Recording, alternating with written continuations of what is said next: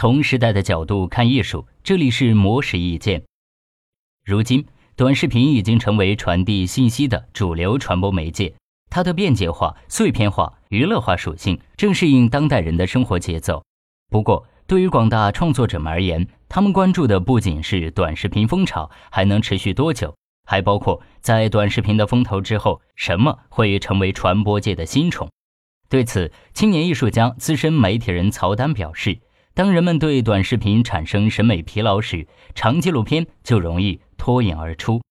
曹丹认为，虽然互联网与科技的发展对拍摄方式产生一定的影响和变化，但是这并不会影响到一些核心的东西，比如创作者看待事物的角度、审美的理念等。而且，短视频通过大量无意义的碎片化的图像充斥着人们的视野，最终会引起审美的疲劳，从而产生新的需求。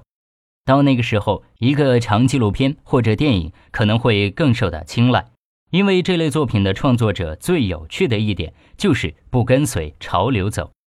而曹丹也对纪录片拍摄这种非虚构的叙述方式情有独钟，他觉得这种方式可以讲述一个人的经历、遭遇、命运，体现人的生存境地和意志力量。即便是关于普通人的故事，其背后也一定有某个社会和历史的语境。不过，非虚构创作要做到具有艺术性，或者做成一件艺术作品，却是很难的事情。尤其是在如今的环境中，任何行业都在追求快速、高效、速成，纪录片也不例外。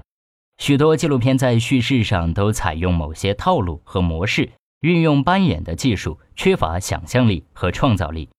可是，纪录片的镜头应当是作者的眼睛，要做到凝视对象，让镜头变得热辣，让故事具有质感。因此，他更喜欢那些能够传达人文气息的作者纪录片，而非工业化量产的纪录片作品。以上内容由模式意见整理，希望对你有所启发。模式意见每晚九点准时更新。